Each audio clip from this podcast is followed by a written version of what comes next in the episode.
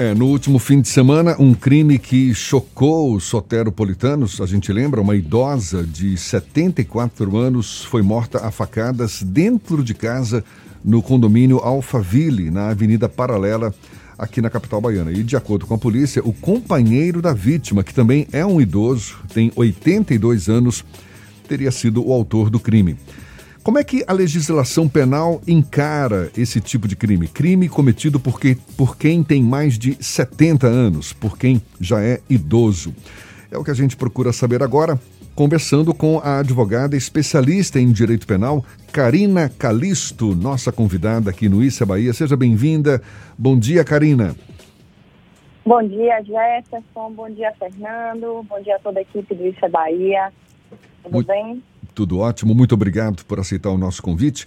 Karina, uma pessoa que comete um crime, uma pessoa com mais de 70 anos, tem algum tipo de atenuante, não é? Isso já está previsto na, na legislação penal. Agora, não está livre de alguma, algum tipo de penalidade também?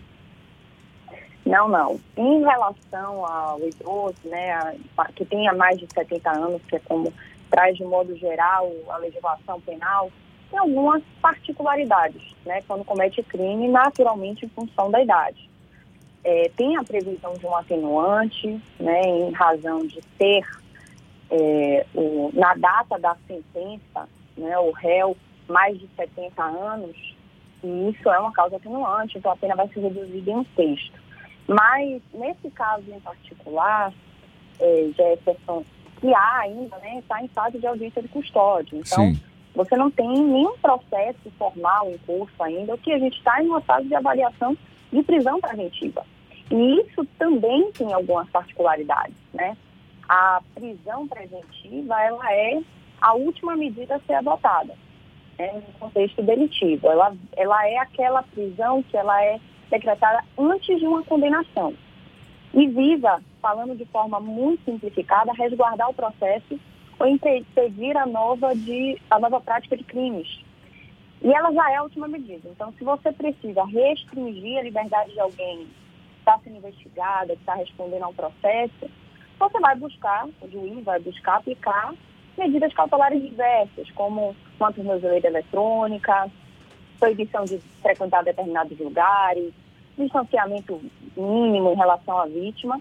E, se não for né, é, suficientes, se não forem suficientes, estando os requisitos da prisão preventiva preenchidos, ela pode então ser decretada. Então, o que já era excepcional é ainda mais excepcional em relação ao preso com mais de 80 anos. Uhum. Nós temos uma, uma previsão de que o preso, quando ele tem mais de 80 anos, ele pode ter a prisão preventiva substituída por uma prisão domiciliar para que ele responda, né, em casa. No caso desse... Vai...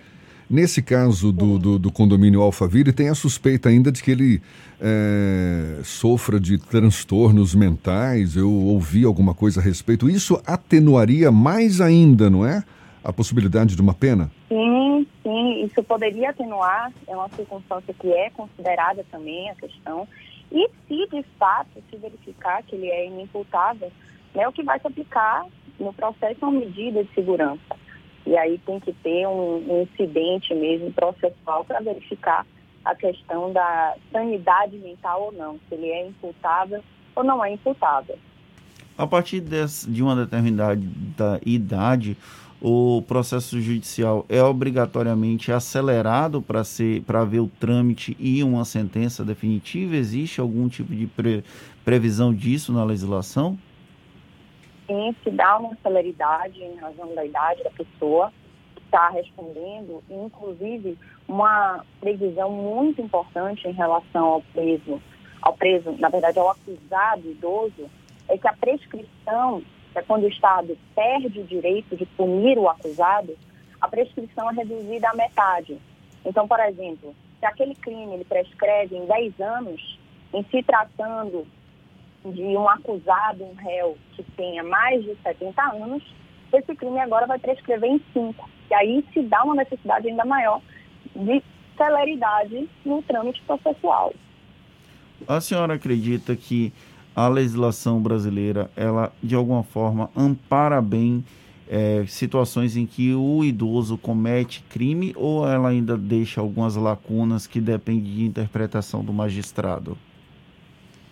Tem, é, na verdade, a gente tem orientações né, na legislação, tem algumas previsões que são é, imposições, tem outras que o juiz realmente vai ter que analisar no caso concreto. Quanto à questão da prisão domiciliar, por exemplo, o juiz, embora é, se sustente muito que seria um direito, há uma avaliação do juiz, é assim que os tribunais têm se orientado de um modo geral, há uma avaliação do juiz, que vai ser um caso de uma prisão domiciliar de uma prisão preventiva de fato. É, e, inclusive, é importante destacar, Jefferson e Fernando, que a gente está num cenário de pandemia. Então, nós temos é, a recomendação número 62 do Conselho Nacional de Justiça, que excepciona ainda mais a, a prisão preventiva. Né?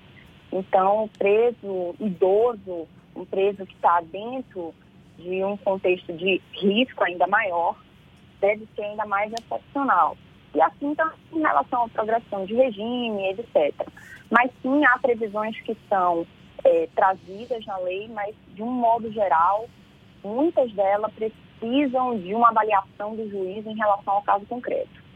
É, agora, o curioso nesse caso é que, me parece, a lei também prevê o agravamento da pena do acusado quando a vítima é uma idosa, não é? E é o caso desse lá do condomínio de Alphaville. Mas mesmo assim, pelo fato de ter sido cometido, supostamente cometido por um idoso, a pena acaba sendo mais branda. Sim, tem essa. Porque a gente tem algumas, algumas circunstâncias que são avaliadas na, na dosimetria da pena. Né? Isso aí, em eventual condenação, depois de responder a um processo ser condenado, tem atenuante e tem agravante. Só que essa atenuante acaba preponderando dentro de uma avaliação de um juiz. Então, esse é o entendimento. Se a vítima, ou se o réu, perdão, tinha mais de 70 anos, tiver mais de 70 anos na data da condenação, essa atenuante acaba preponderando. Além desse caso aqui do Alphaville, a gente tem outros casos mais conhecidos nacionalmente envolvendo crimes cometidos por idosos. Tem o Roger Abdelmaci, aquele médico acusado de estupro, e tem o João de Deus, que também é acusado uhum. de assédio sexual. Tem o juiz Nicolau dos Santos Neto também. É, né? Nicolau já morreu. Sim. É, é... Mas não, como, como caso de, de, de, de, crime cometido por idoso. Né? Mas, e aí, como funciona? Porque essas, essas figuras, inclusive, teve um, um debate muito intenso sobre a questão da cumprimento da pena em, em, regime domiciliar. O Roger Abdelmaci mesmo saiu, entrou, saiu, entrou da cadeia diversas vezes.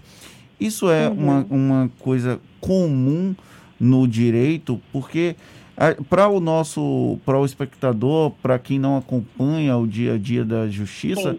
parece que é um solta, prende, solta, prende, solta, prende interminável e que a pena não está sendo cumprida efetivamente.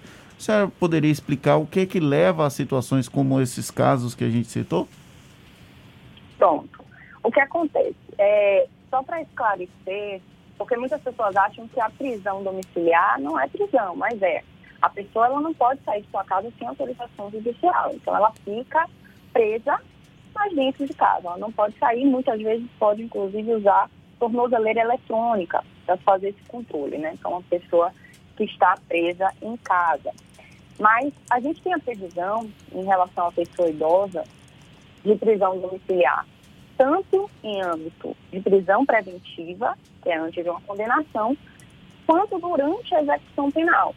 Então, o sujeito, ele está em regime fechado inicialmente, que é a prisão que a gente conhece mais rigorosa, falando em termos simples, mas depois essa pena vai progredir, né? Ele passa para um regime semiaberto, depois um regime aberto. E aí a lei de execuções penais prevê também a possibilidade de prisão domiciliar no caso de progressão para condenado maior de 70 anos. A gente tem também condenados que têm enfermidades é, são muitos casos, né? A gente sabe que com a idade, além mais de 70 anos, é, naturalmente as pessoas vão desenvolvendo problemas de saúde e isso também é levado em consideração para que se substitua a prisão por uma prisão domiciliar. Agora, realmente, é, digamos que não haja mais a necessidade, por algum motivo, seja porque aquela situação de saúde foi controlada, foi contornada, às vezes a pessoa precisa fazer um tratamento fora e aí retorna e acaba realmente saindo, entrando do sistema carcerário em função dessas, dessas questões. A senhora acredita que o fato de a legislação prever essa série de atenuantes para acusados com mais de 70 anos, ou no caso, idosos, por mais que se baseie em, em princípios humanitários, digamos assim, é uma Sim. brecha para a impunidade? Olha, é, vamos lá. Depende do cumprimento. Se de fato houver um cumprimento das medidas, você não tem que se falar em impunidade. É, se tem uma prisão que o sujeito realmente está rigorosamente seguindo dentro de casa, conforme prevê a lei, ela está é, atendendo sua finalidade. Agora, a questão é se houver um descumprimento. E aí cabe ao magistrado, e ele tem esse, esse poder, dever de realmente colocar em um regime fechado.